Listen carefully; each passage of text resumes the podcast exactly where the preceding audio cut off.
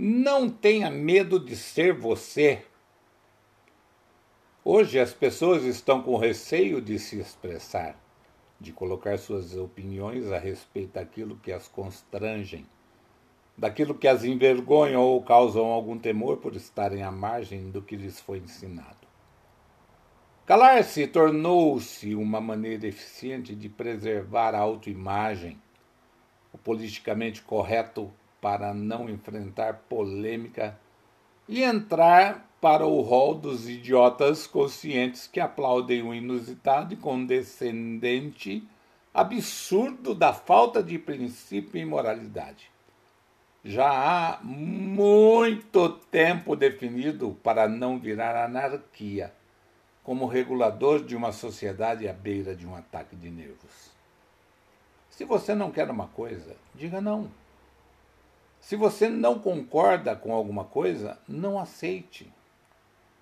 Não seja condescendente com o que não presta, influi ou contribui, para que não possamos viver em harmonia, pois quanto mais você se cala, mais parece que a maioria aceita que isso se concretize. E pelo que eu ouço por aí, isso não condiz com a verdade. Saímos de uma ditadura opressora para podermos ser livres, para podermos realmente dizer aquilo que nós sentimos e de repente sofremos nas mãos de ditaduras minoritárias que tentam nos impingir a todo custo, tá? Uma situação totalmente insustentável. São costumes, vícios, desvios de conduta tão inconcebíveis de serem liberados tremulando sobre uma bandeira torpe de que, se assim for feito, diminuirão em seu conteúdo? Bobagem. Países de primeiro mundo tentaram e voltaram atrás. Isso eu estou falando inclusive de drogas. Se colocar em votação num plebiscito, não passa nada.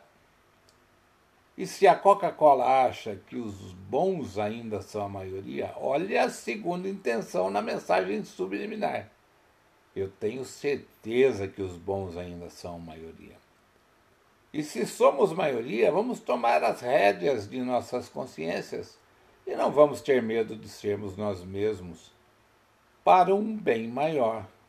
Por isso que eu digo, não tenha medo de ser você. Você é a cara da sua opinião, da sua personalidade. Pois seja você. Entendeu? Espero que sim. Até a próxima, meu amigo.